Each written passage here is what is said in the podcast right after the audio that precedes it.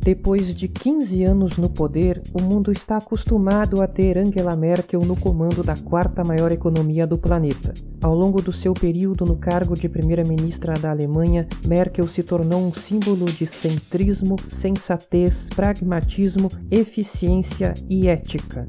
Mas depois de cumprir quatro mandatos, a Merkel não vai buscar mais um nas eleições deste ano.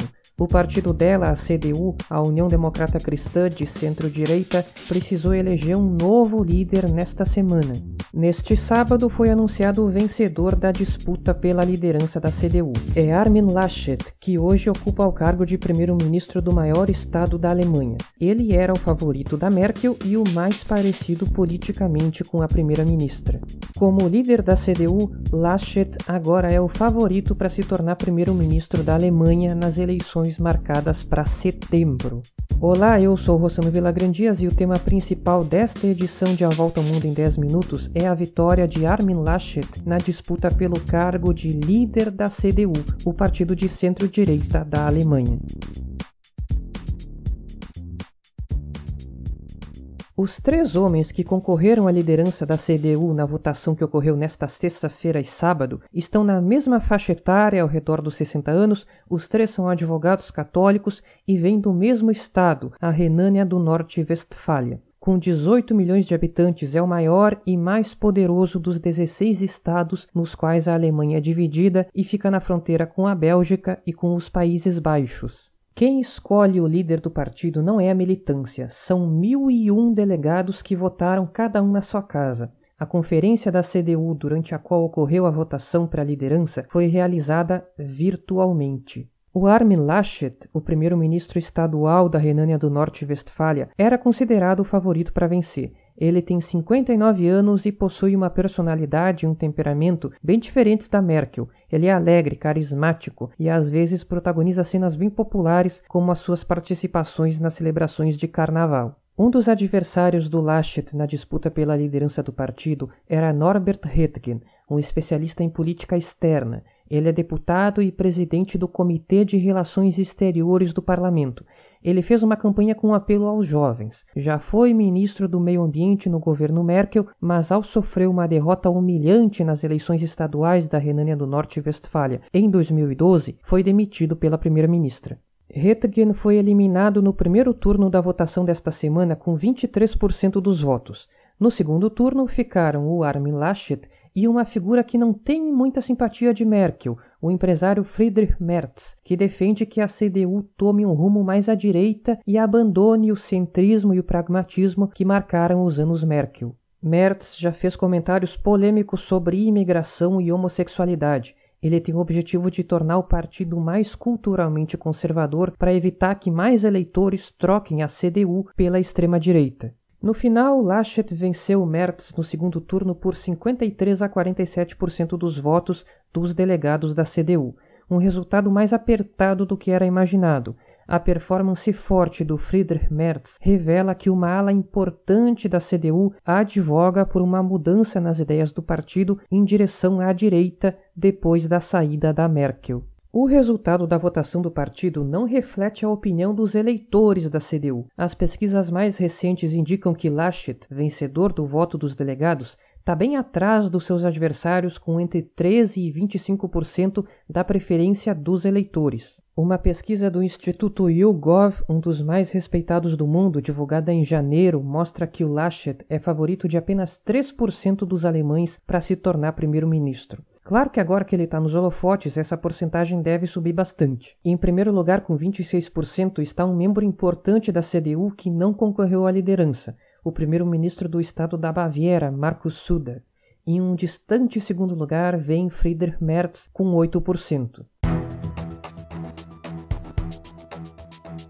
Essa disputa pela liderança da CDU nem deveria ter acontecido se não fosse por uma série de desastres protagonizados pelo partido ao longo de 2019 e 2020. Para explicar, vamos voltar um pouco mais no tempo até as eleições de 2017, quando a Merkel obteve o seu quarto mandato. No ano seguinte, ela renunciou à liderança da CDU, garantindo assim que não concorreria a um quinto mandato. A saída da Merkel da chefia do partido desatou uma disputa pela liderança da CDU. A Merkel conseguiu com que a sua favorita, Annegret Kramp-Karrenbauer, conhecida como AKK, vencesse. Mas a gestão da AKK foi um fiasco. Logo que ela assumiu a liderança, a CDU obteve o seu pior desempenho da história nas eleições para o Parlamento Europeu e também sofreu derrotas ressonantes em eleições estaduais. A AKK se envolveu em uma série de polêmicas e gafes. A gota d'água foi quando, já em 2020, a CDU colaborou sem querer com a extrema-direita quando o parlamento do estado da Turíngia se reuniu para eleger o novo primeiro-ministro estadual. A CDU e os liberais votaram no candidato liberal, mas eles não sabiam que a extrema-direita também votaria no candidato liberal para impedir que a esquerda vencesse. Esse escândalo abalou profundamente a Alemanha. Depois disso, a AKK renunciou à liderança da CDU. Uma nova disputa pela liderança foi marcada, mas começou a pandemia da Covid-19 e a votação foi adiada por quase um ano. Agora, finalmente, a CDU tem um novo líder, Armin Laschet.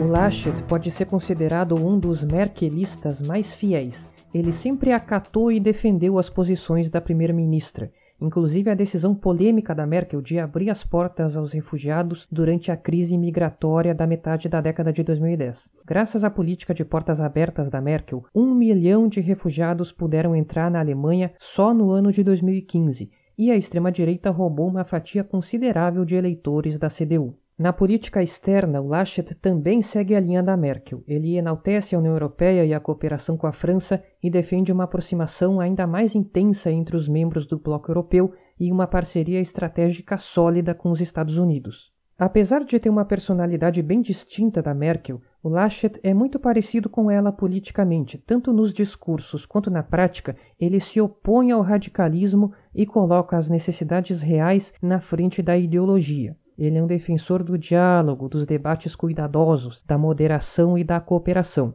O seu modus operandi no dia a dia da política está alinhado a esses valores, e ele tem uma boa interlocução com os outros partidos. Ele ganhou projeção nacional ao guiar a CDU para a vitória nas eleições estaduais de 2017 na Renânia do Norte-Westfália, um estado que costumava ser um bastião da esquerda. Depois do fracasso da gestão da AKK, o Laschet herda um partido renascido. Segundo a média de pesquisas do site Politico, se as eleições fossem hoje, a CDU ficaria em primeiro lugar com 36% dos votos. O partido está no melhor patamar dos últimos quatro anos. Os verdes vêm em segundo com 19% e a centro-esquerda em terceiro com 15%.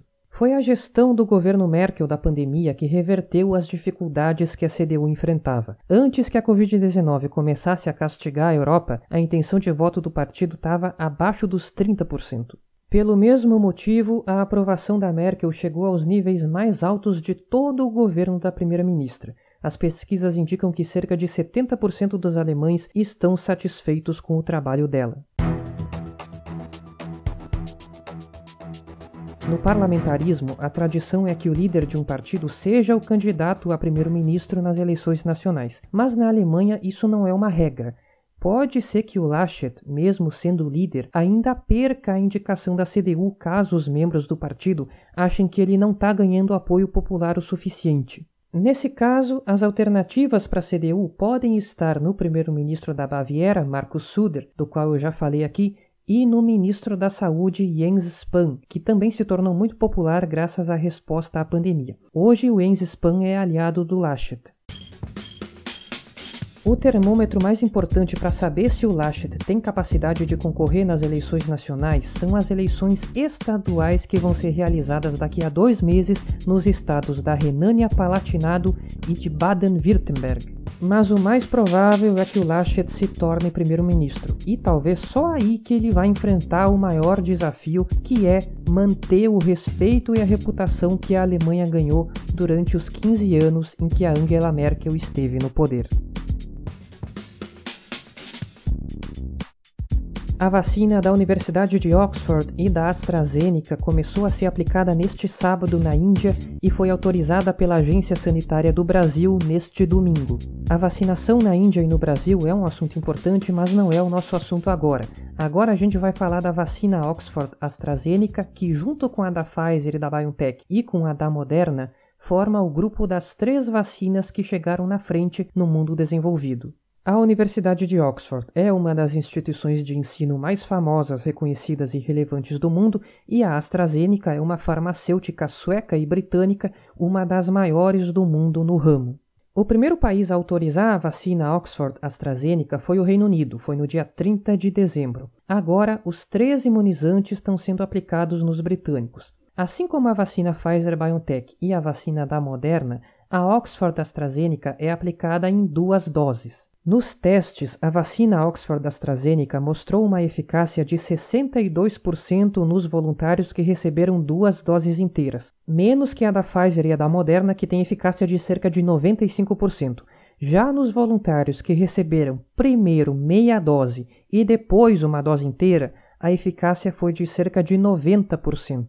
A Agência Sanitária do Reino Unido optou pela aplicação de duas doses inteiras. Segundo a MHRA, os dados da testagem no formato meia dose dose inteira ainda não são sólidos o suficiente. A vacina Oxford AstraZeneca funciona com uma técnica diferente da Pfizer e da Moderna. É a mesma da vacina russa Sputnik V, da qual eu falei na edição de 3 de janeiro do podcast. A vacina insere no corpo um vírus vetor, que no caso é um adenovírus que causa febre em chimpanzés. Esse adenovírus foi modificado para conter na sua superfície a proteína spike, que são aqueles espinhos que a gente vê nas imagens do vírus da Covid-19.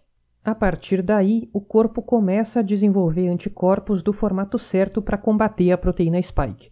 Quando o corpo for contaminado pelo coronavírus, esses anticorpos vão fazer o seu trabalho. O diferencial mais importante dessa vacina é que ela não precisa ficar armazenada a temperaturas muito baixas. A da Pfizer e da BioNTech precisa ficar a menos 75 graus, a da Moderna a menos 20. Portanto, a imunização da Oxford e da AstraZeneca exige equipamentos mais simples e baratos. Além disso, a vacina em si é bem mais barata, cada dose custa entre 2 e 3 dólares. Principalmente por causa desses dois fatores, essa vacina é a que deve levar a imunização contra a Covid-19 aos países mais pobres do mundo, que têm restrições muito grandes quanto à logística de distribuição e dependem de doações para receber os imunizantes.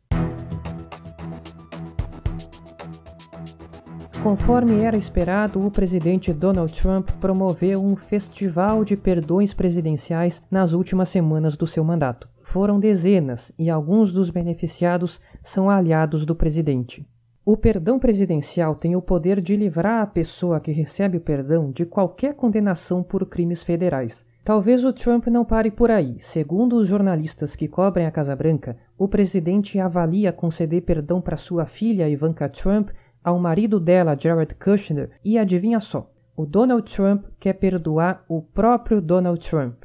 Nunca na história um presidente americano tentou perdoar a si mesmo. O texto da Constituição não oferece resposta para essa questão. Ele diz apenas que o presidente tem poder para conceder indultos e perdões por delitos contra os Estados Unidos, exceto em casos de impeachment.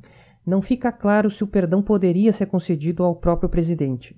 Com o alto perdão, o Trump pretende se livrar de todas as possibilidades de responder por crimes federais ou até de ser preso por causa deles.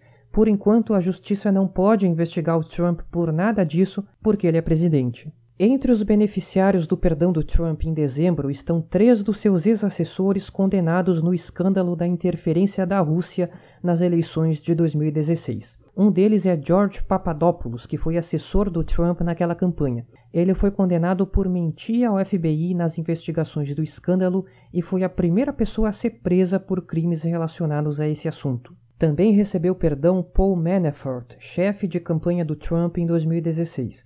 Ele foi condenado por fraude financeira e por obstrução de justiça.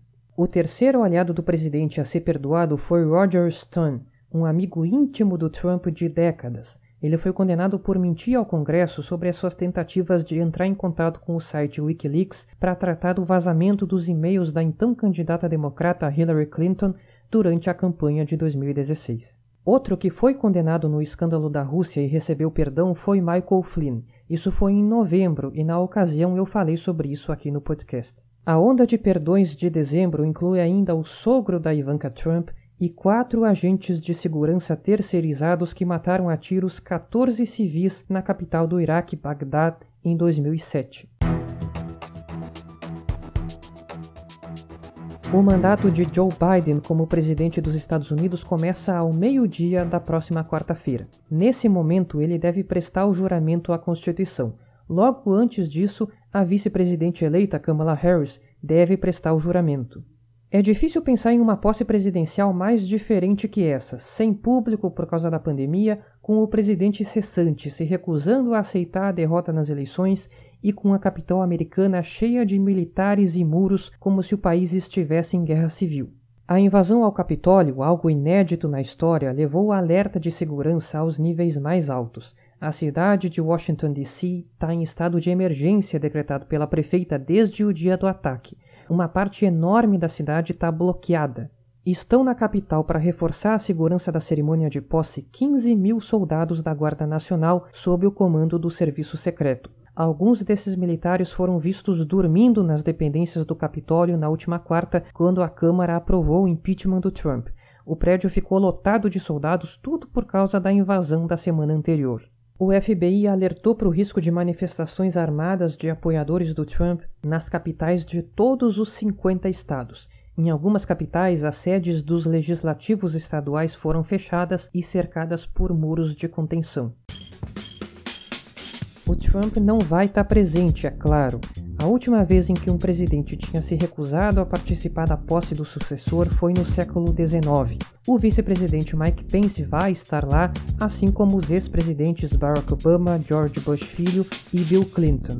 Também por causa da pandemia, não vai ter o tradicional baile de gala depois da posse. Você pode assistir a cerimônia de posse do Biden nesta quarta nos canais de notícia brasileiros. Assim eu encerro a última edição de A Volta ao Mundo em 10 Minutos, escrita, gravada, editada e publicada durante o governo de Donald Trump. Até a próxima!